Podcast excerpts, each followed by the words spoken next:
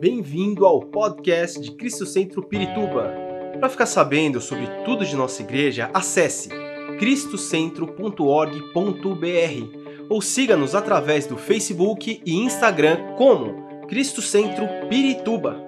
Você também pode ver essas e outras pregações no formato vídeo em YouTube barra Cristo Centro Pirituba Oficial. Seja bem-vindo à nossa casa apostólica.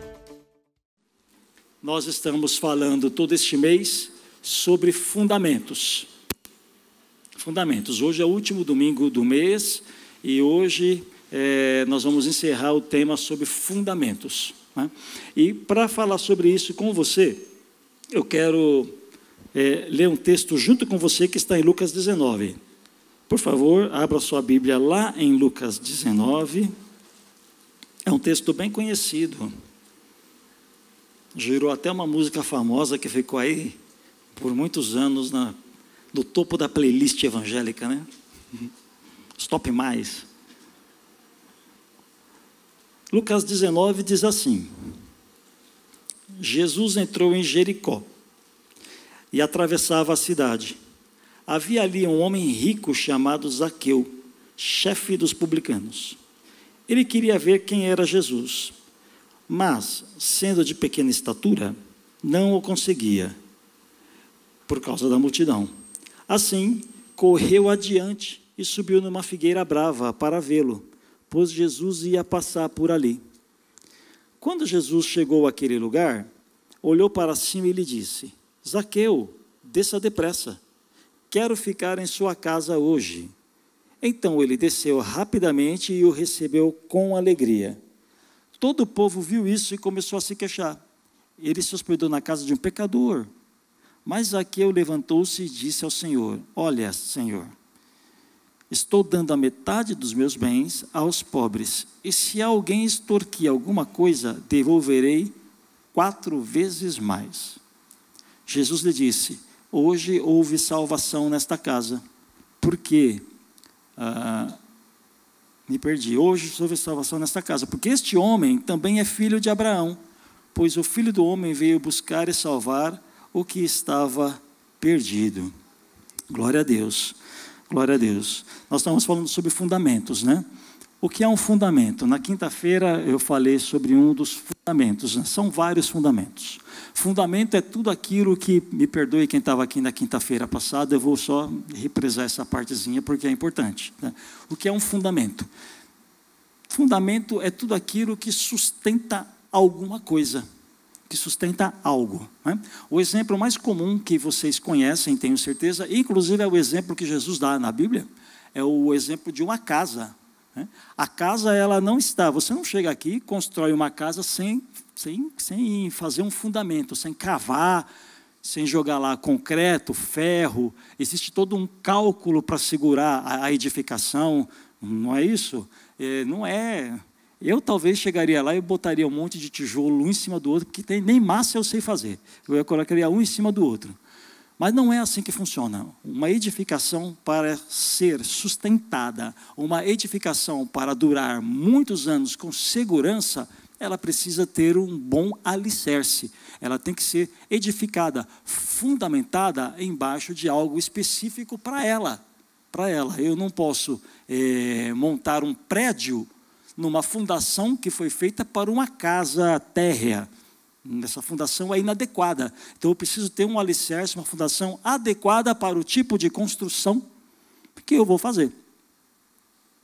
Quais são. A, a, a nossa vida cristã, ela tem a sua vida com Deus. Ela tem fundamentos, ela tem alicerces que funcionam também como colunas. Eu dei um exemplo aqui na quinta-feira, eu vou repeti-lo, tá? Se você olhar aqui no meio, nós temos colunas temos três colunas, quatro colunas visíveis aqui, fora as colunas que estão invisíveis. Você não consegue enxergar por causa do acabamento que foi feito.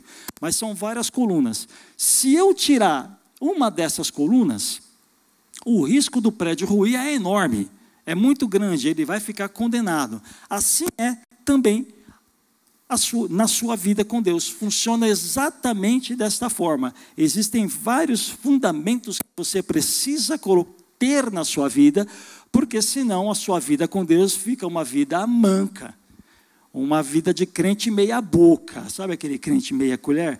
A gente falava lá no, quando eu me converti, eles me ensinavam que era o devoto de São Raimundo, é, um pé na igreja, outro no mundo. Esse tipo de crente não serve. Crente meia boca, devoto de São Raimundo, não é padrão bíblico. Nós vamos ver hoje isso. Crente meia boca, fala para quem está do seu lado, crente meia boca não é o padrão bíblico. Pergunta se ele é crente meia boca. Não. Não pergunte. Aí depois vai ter que dar briga, vai dar briga, né? Vou ter que parar a pregação para fazer um aconselhamento. Crente meia boca não é padrão bíblico, ok? Então, se você tem um fundamento na sua, na sua vida, que é o fundamento da oração. Oração é um fundamento. Oração sustenta a sua vida. Se você não tiver na sua vida esse fundamento bem ativo, essa coluna está fraquinha. A casa pode cair, literalmente. Um outro padrão, uma outra coluna é a, a que eu falei na, na quinta-feira. Outra coluna importante para a nossa vida é a fé. A coluna da fé. A fé sustenta a sua vida, não sustenta? Deveria sustentar, se não sustenta. A fé sustenta a nossa vida, é outra coluna. Se a sua fé está fraquinha, está meia manca, então existe o risco da casa cair. Estão entendendo que sua vida é formada por diversas colunas que sustentam a sua vida. Se uma delas não estiver boa, isso vai comprometer a sua vida. Esse texto, ele vai, eu, eu vou usar esse texto para falar sobre é, uma, uma, uma um terceiro fundamento, uma terceira coluna que é fundamental para a nossa vida, que é a coluna, ou, ou melhor, é o fundamento da palavra de Deus. A palavra de Deus, essa que você tem aí na sua mão, no seu celular, no seu tablet, sei lá. Essa palavra de Deus aí é o fundamento da tua vida, é um fundamento muito importante. E hoje eu quero te dar três motivos pelos quais a sua vida não pode ficar sem esse fundamento. Vem, vem comigo. O primeiro que eu quero te, te falar é que, ah, ah, através é, que a palavra que você tem na sua mão, a Bíblia, a palavra de Deus, ela revela Jesus. O mais importante, ela revela Jesus. Como que você teve acesso a Jesus? Hã? Pela palavra. Leu sozinho e entendeu que ali a palavra falava sobre Jesus? Algumas pessoas sim. Algumas pessoas são autodidatas. Existe um escritor famoso, não vou citar o nome dele porque ele não pagou o cachê, mas ele é cristão, famoso, cientista, é, neurologista, salvo engano, salvo engano. Vocês conhecem porque tem muito livro dele por aí. É, ele começou a ler a Bíblia para contradizer a Bíblia.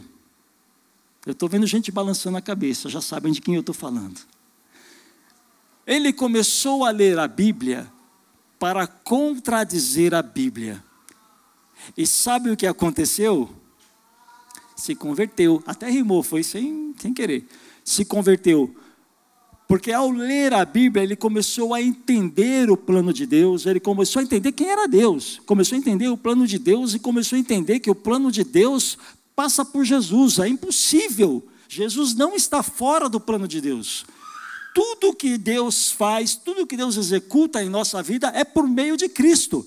Este escritor famoso entendeu e acabou se convertendo. E hoje, para a glória do Senhor, ele é um ferrenho defensor das, da Bíblia, um meio acadêmico, um meio em que eu e você não podemos entrar. Mas lá ele, com todo o seu conhecimento acadêmico e agora com o seu coração cheio do Espírito Santo, ele consegue defender a Bíblia como a palavra de Deus nesse lugar. Amém? Então, olha que interessante. Voltando para o texto, Zaqueu, a Bíblia diz que Zaqueu, ele foi, ele foi, é, foi lá até, é, até onde Jesus estava passando, a cidade de Jericó. Era a última semana de Jesus é, vivo, ele, naquela semana ele seria crucificado. Ou seja, foi a última, era aquela última oportunidade dos habitantes de Jericó terem um encontro com Jesus.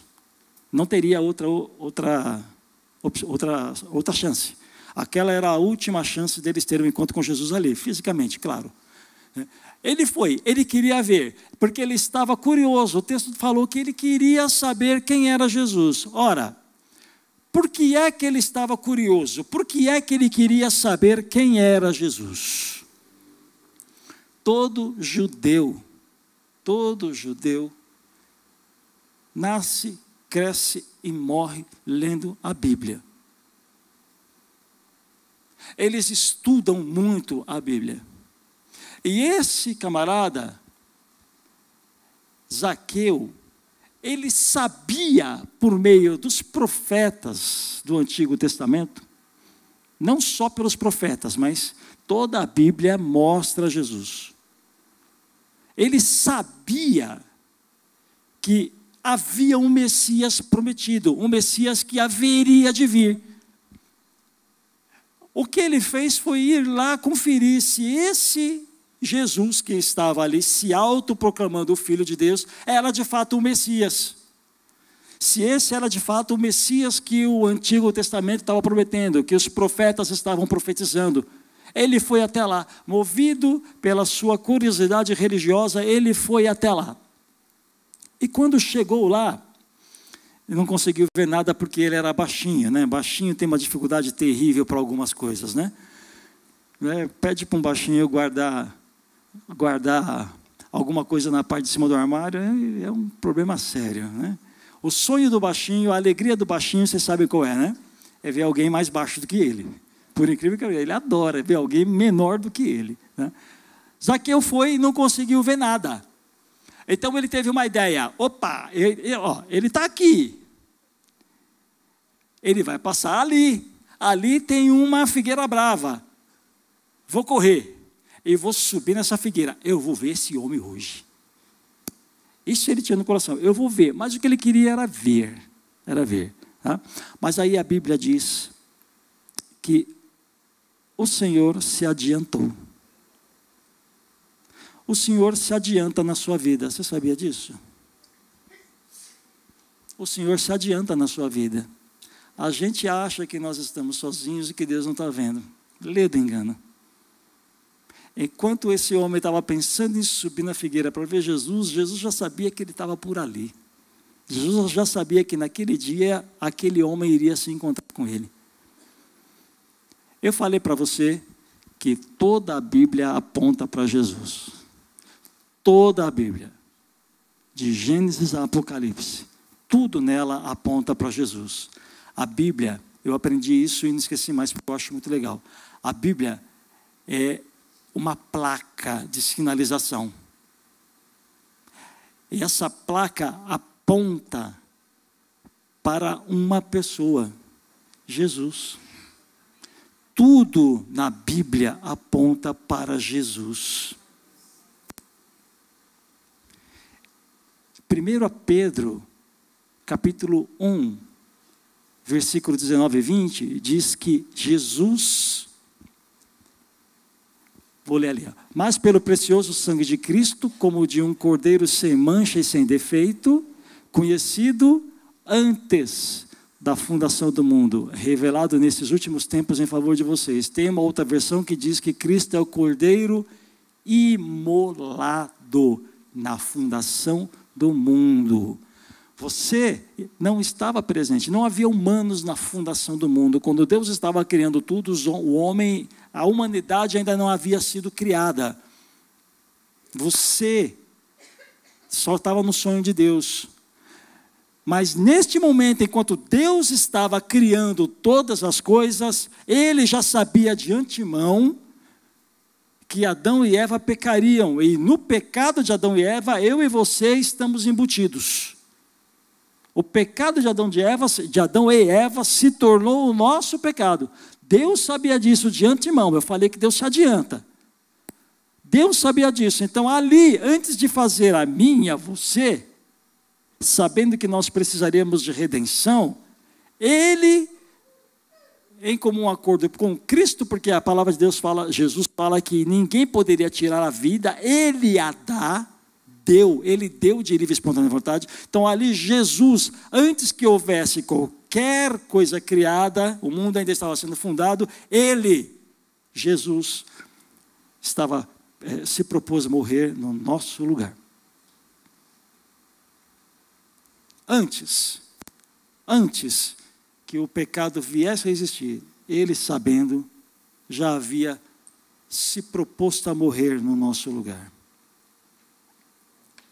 Tudo bem aqui? Está tá aqui?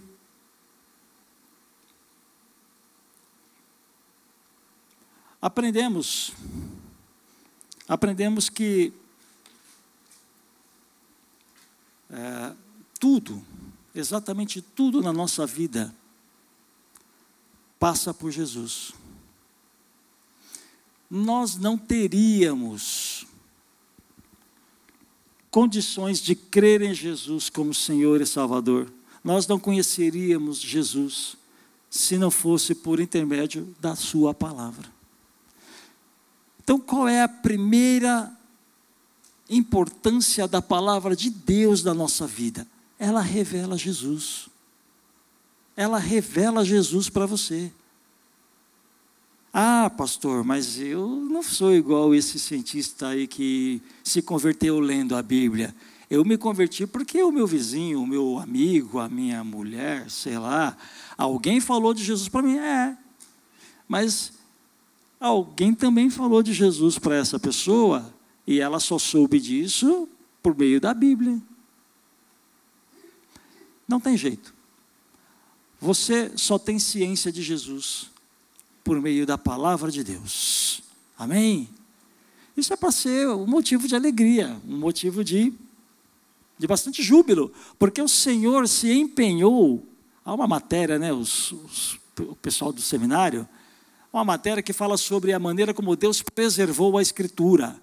A Escritura foi preservada durante tantos anos para que essa verdade chegasse até os dias de hoje como ela é como ela é. Deus se preocupou em preservar a Escritura, meus irmãos. A Bíblia, a, a, a, quando você estuda sobre Bíblia, a Bíblia foi escrita num período de aproximadamente 1.600 anos, entre 1.500 e 1.600 anos. Foi o tempo que a Bíblia levou para ser escrita, por 40, cerca de 40 autores de diferentes uh, níveis sociais, de diferentes culturas, 40 autores ao longo de 1.600 anos, falando exatamente a mesma mensagem: Jesus é o Senhor. É a mesma mensagem, com uma diferença de 1.600 anos. Hoje, se eu contar alguma coisa para você e você sair para replicar para alguém, já sai diferente? Já sai diferente. Imagina ao longo de 1.600 anos quantas coisas diferentes poderiam ter sido propagadas de forma errada, mas não foi, porque Deus se preocupou em preservar a Sua palavra, para que hoje eu e vocês tivéssemos condições de conhecer a verdade como ela sempre foi. Aqui não é fake. Aqui não é fake news. No mundo de tantas fake news, né? Aqui não é fake news. Isso aqui é palavra de vida para você. Amém? Primeiro fundamento que você precisa ter na vida, na sua vida, como alicerce, é que a Bíblia é a palavra de Deus. Porque eu vou insistir nisso. O que é que as pessoas ah, estão dizendo hoje a respeito da Bíblia? Que a Bíblia precisa ser atualizada. Ou seja, você atualiza alguma coisa que ficou fora, que ficou ultrapassado. Não serve mais para os nossos tempos. É isso que estão dizendo. A palavra de Deus não serve mais para os nossos tempos. É isso que estão dizendo. Isso é uma mentira demoníaca. Isso é uma mentira do inferno. Porque essa ideia é fazer você e eu entendermos que a Bíblia não é tão digna de fidelidade assim como, como se diz por aí. Ou seja, então não há necessidade de de se ler e de se aplicar tudo aquilo na minha vida. Não vai fazer essa diferença que estão dizendo que vai fazer, uma vez que ela está desatualizada. Se ela está desatualizada, quem sabe da minha vida sou eu. Não é isso? Quem sabe da minha vida sou eu. Irmãos, A Bíblia não precisa de atualização. Quem precisa se atualizar são os humanos. Os humanos é que precisam moldar as suas vidas de acordo com a palavra de Deus. Ela é a base. Nós nos adequamos a ela, não ela que deve se adequar a nós. Amém? Esse é o primeiro ponto. Segundo ponto, meu Deus, 11 horas. Segundo ponto, eu falei para vocês que Zaqueu correu pensando que ia se adiantar a Jesus. Mas aí o Senhor se adiantou. E quando o Senhor chegou lá, é, Deus, Jesus falou para ele o seguinte: vamos aqui na palavra. Ó. Quando Jesus chegou, versículo 5: Quando Jesus chegou àquele lugar, olhou para cima e lhe disse: Zaqueu, desça depressa, quero ficar em sua casa hoje. Então ele desceu rapidamente e o recebeu com alegria. O Senhor é que foi ao encontro dele. É o Senhor que vai ao nosso encontro. Eu falei para vocês agora pouco que Deus se adianta. Você não vai ao encontro do Senhor. Ele veio primeiro ao seu encontro. A palavra de Deus diz que ele amou tanto o mundo que entregou Jesus para que todo aquele que nele cresça não pereça, mas tenha vida eterna. Ele veio. Ninguém quer ir até Deus. Ninguém acorda e diz: Hoje vou me converter.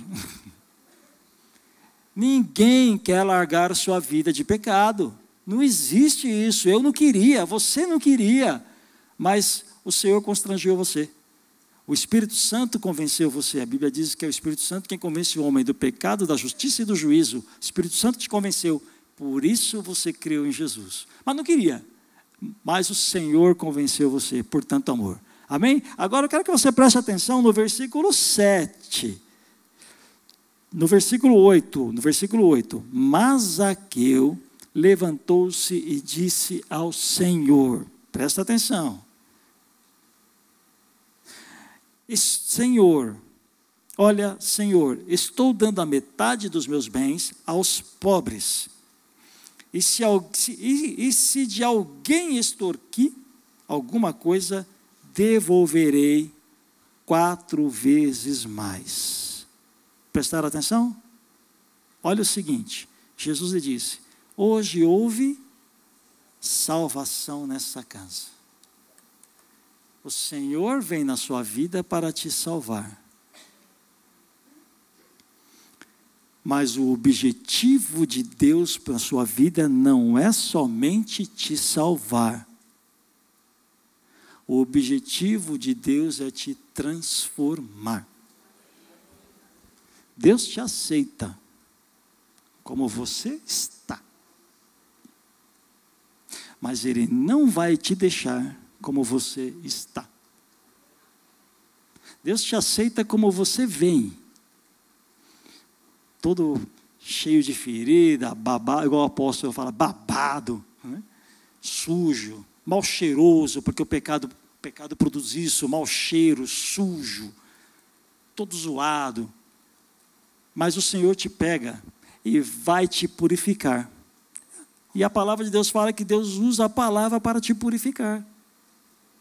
Então Deus te aceita do jeito que você é, mas Ele não vai deixá-lo do jeito que você está, de jeito nenhum. Esse texto mostra isso. Quando você vai ao Antigo Testamento, eu te falei que Zaqueu era um homem que lia o Antigo Testamento, ele conhecia a palavra de Deus. Quando ele faz essa declaração, se há alguém eu extorquir, eu vou devolver quatro vezes mais. Não é sem fundamento que ele fala isso. Isso está na palavra de Deus lá no Antigo Testamento. Eu, vou, eu não vou ler por, por conta do nosso tempo, mas você, por favor, anote e vá conferir se o pastor está falando a verdade. Vai lá, vai dar uma de crente bereano.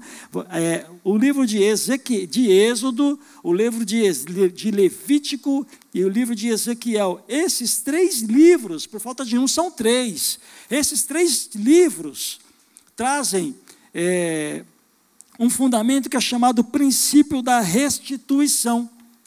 O princípio da restituição é justamente isso. Quando você se arrepende por ter roubado algo de alguém, por ter gerado prejuízo para alguém, e você se arrepende, o princípio da restituição diz o seguinte: que não basta apenas eu me arrepender, eu preciso corrigir o prejuízo que eu gerei.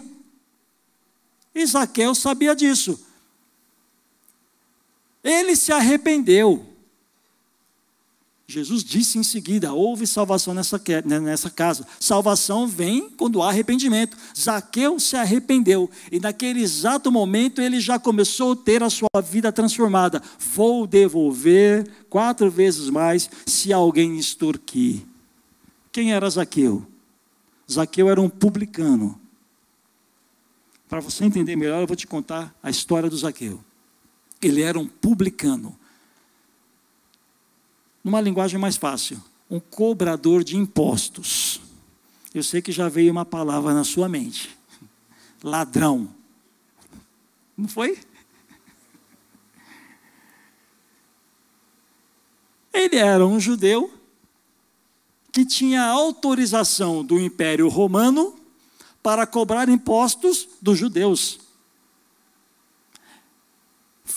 Mais ou menos assim. Imagina que o Brasil fosse dominado por outra nação, por Império Romano, vamos supor, que o Brasil estivesse debaixo do Império Romano. Então eu sou um brasileiro. Eles me escolhem como um cobrador de impostos, eu brasileiro, eles me escolhem como cobrador de impostos para cobrar impostos de você, brasileiro. Como você me veria? Os publicanos eram conhecidos por serem traidores. Eles não eram apenas conhecidos por serem ladrões, mas eles também eram tidos pelo povo de Israel como traidores. Um judeu que cobra imposto de outro judeu é um traidor. Porque para eles um judeu não deveria se submeter a isso. Meu, cumpra a pena que for necessária, mas não se submeta a isso. Essa era a ideia. Né? Mas ele se submetia. Por quê? Porque era ladrão, porque tinha o dinheiro como seu objetivo. A ideia dele era ganhar dinheiro. Então, quando, quando Zaqueu se converte, ouviu Jesus e se converte, qual foi a primeira coisa que veio à sua mente? Eu preciso ter a minha vida transformada, corrigida, e a primeira coisa que eu vou fazer é devolver, eu vou ressarcir todo o prejuízo que eu causei. Isso é transformação de vida. Isso é transformação de vida. Isso é o exemplo para mim e para você. Quando, quando eu falei que o Senhor te aceita do jeito que você é, isso é verdade, mas também é verdade que Ele vai te mudar. Você precisa ter a sua vida transformada. O pecado não pode mais fazer parte da sua vida. Você não pode mais andar de braços dados com o pecado como se ele fosse um bichinho de estimação que você carrega para cima e para baixo. O pecado não combina mais com você eu aprendi um exemplo muito legal, tomara que eu consiga passar para vocês.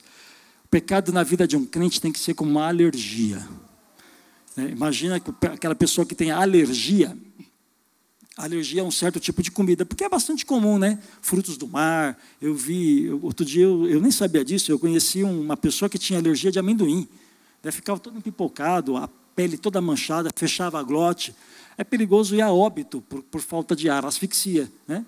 Então, quando você, quando uma pessoa dessa come uma comida ou toca, às vezes é só de tocar, toca ou come uma comida ou qualquer coisa, uma roupa que tem a lã, tem gente que é alérgico a lã, tem gente que é alérgico a pelo de cachorro, pelo de gato, e a alergia vai por aí afora. Quando você tem contato com aquilo a que você é alérgico, o seu corpo todo fica manchado, empipocado, e você corre o sério risco de morrer. Não é isso que acontece com a alergia? Pois é. O que, que a pessoa tem que fazer depois que ela é, toca, toca ou come alguma coisa que ela é alérgica? Ela tem que sair correndo para tomar um antialérgico. Porque se ela não tomar um antialérgico, caixão e vela preta, vai embora. Né? Isso é quando eu tinha 15 anos. Esse negócio existe há, 50, há 40 anos. Vai embora. Se não tomar o um antialérgico, vai embora. Assim tem que ser na sua vida. Você tem que saber aquilo que é alérgico a você. Você, como filho de Deus, você, como seguidor de Jesus Cristo, saiba que você é alérgico ao pecado. O pecado vai te matar. Você é alérgico. Você não pode ter contato com aquilo que é pecado, porque ele vai te matar. Pastor, olha, eu escorreguei. Eu dei uma escorregada, né, uma pecadinha ali. E agora? Toma o antialérgico. Confessa, é, João 1. 1 João 1, 8 e 9. Se confessarmos os nossos pecados, Ele é fiel e justo para nos perdoar os pecados e nos purificar de toda injustiça. Confessa. Eu não estou falando de escorregadelas. É, eu sempre tenho uma frase que eu gosto muito de usar. Eu aprendi, é só assim, quando eu aprendo e gosto, eu uso. E o pecado na vida de um crente tem que ser acidente. Tem que ser acidente, não pode ser comum. Não pode ser comum. Olha, o cara que se acidenta todo dia é um uruca, é um, um azarado, né? Não pode, irmãos. Não pode, você não pode se acidentar todo dia. Tem que ser um acidente. E daqueles bem difíceis de acontecer. E quando acontece, toma o antialérgico, peça perdão ao Senhor e caminha para não cumprir mais aquilo, para não tocar mais naquilo que você sabe que é alérgico para você. Você sabe que cada um tem um tipo de alergia. Né? Algumas pessoas têm a alergia do adultério. Algumas pessoas têm alergia do adultério. Vive, sabe que, que não deve fazer, mas está sempre fazendo. Algumas pessoas têm alergia, uh, deixa eu ver, por exemplo, Zaqueu. O problema do Zaqueu é roubar. Tem muito crente que ainda rouba ainda engana os outros para levar vantagem financeira. O que mais? É, a mentira. Eu estou aqui tentando. Conforme vai vindo, eu vou falando. Quando parar de vir, eu paro de falar. A mentira. Tem crente que tem a alergia da mentira, né? Tá, tá mentindo, vai mentindo, vai mentindo. E por aí afora.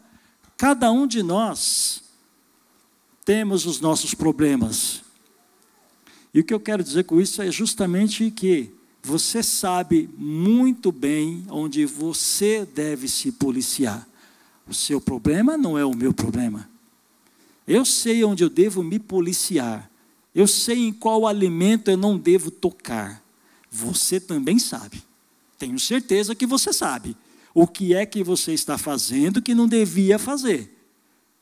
Então, aquilo que você está fazendo que você não devia fazer, Faça como Zaqueu, foi instantâneo. Ele não deixou para começar a transformação na vida dele no dia seguinte, ele começou agora. Então você está ouvindo essa palavra agora? Proponha-se a mudar agora. Larga o pecado que você está propondo no seu coração agora. Aquele pecado que você carrega com você, largue-o agora. Agora. Você é alérgico ao pecado, o pecado vai te matar. Ok? Amém. Então agora eu quero caminhar para o meu último eu falei que eram três, né? Três, três fundamentos, três coisas que a palavra de Deus faz em mim. Eu vou é, frisar novamente para você. A palavra revela Jesus. A palavra revela não somente Jesus, mas revela que tudo é por meio dele, que ele veio atrás de você. E agora eu disse que a palavra me molda, a palavra me transforma, a palavra tem que me transformar, a palavra tem que me mudar. Se eu não estou aberto à transformação de Deus na minha vida, então eu preciso rever a minha conversão. Ou eu realmente creio em Jesus como meu Senhor e busco, busco uma vida transformada, ou se eu não quero saber de vida transformada, está com cheiro de arroz queimado. Não sei não essa conversão. Você precisa se rever novamente o quanto de verdade você crê em Jesus. Ok? E aqui é o caminho para o meu terceiro ponto para encerrar. Que a palavra de Deus, não basta eu falar para você que você precisa fugir do pecado, é, que você precisa largar o pecado, sem te ensinar como. A palavra de Deus faz isso. A palavra de Deus, ela me fortalece e me ensina como vencer o pecado. O que é que você deve fazer para vencer o pecado? A Bíblia ensina. Mateus capítulo 4. O que, que aconteceu nesse texto? Jesus foi tentado. Lembram? Jesus acabou de ser batizado e a Bíblia diz que o Espírito Santo o conduziu para o deserto. Ele precisava ser tentado. O Espírito Santo o conduziu. E ali no deserto, você sabe que o diabo apareceu e por três vezes ele tentou Jesus. Lembram da história, né? Mateus 4, depois você leia em casa. Mateus capítulo 4.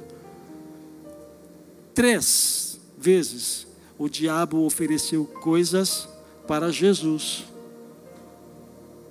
Qual foi a resposta do Senhor Jesus em todas as três tentativas de tentação? Tentativa de tentação.